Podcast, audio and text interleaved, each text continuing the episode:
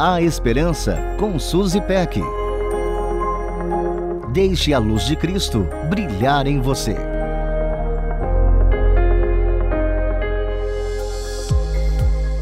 O ditado A fome é a má conselheira sempre fez muito sentido para mim, já que uma pessoa faminta quer se alimentar e se livrar o quanto antes dos incômodos provocados pela fome.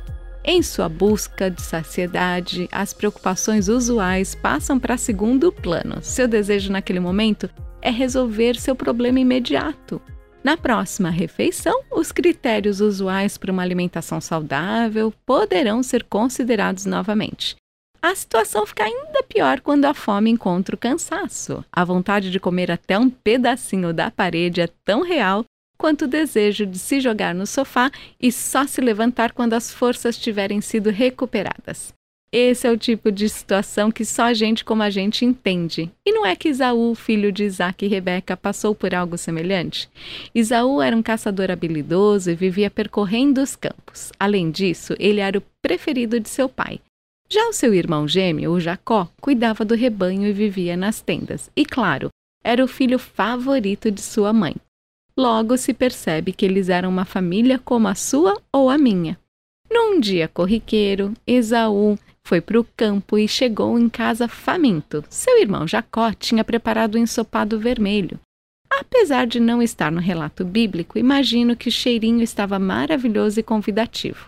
Isaú disse para Jacó: Dê-me um pouco desse ensopado vermelho aí, estou faminto.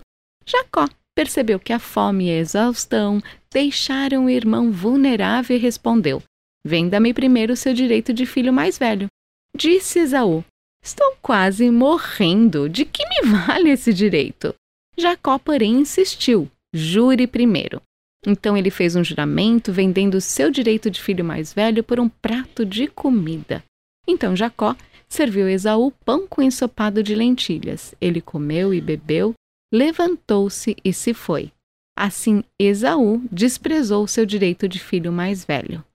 E não é que a fome fez o seu papel de má conselheira com Esaú?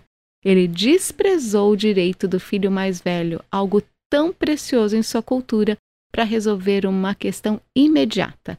Sua decisão foi impulsiva precipitada e lhe causou a perda de uma bênção especial. E tudo isso está relatado em Gênesis 25, dos versículos 27 a 34.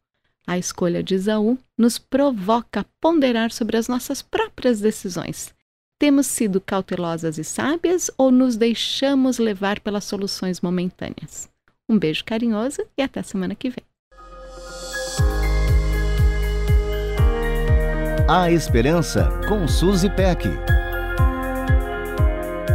Deixe a luz de Cristo brilhar em você. Para conferir esse e outros conteúdos, acesse transmundial.org.br.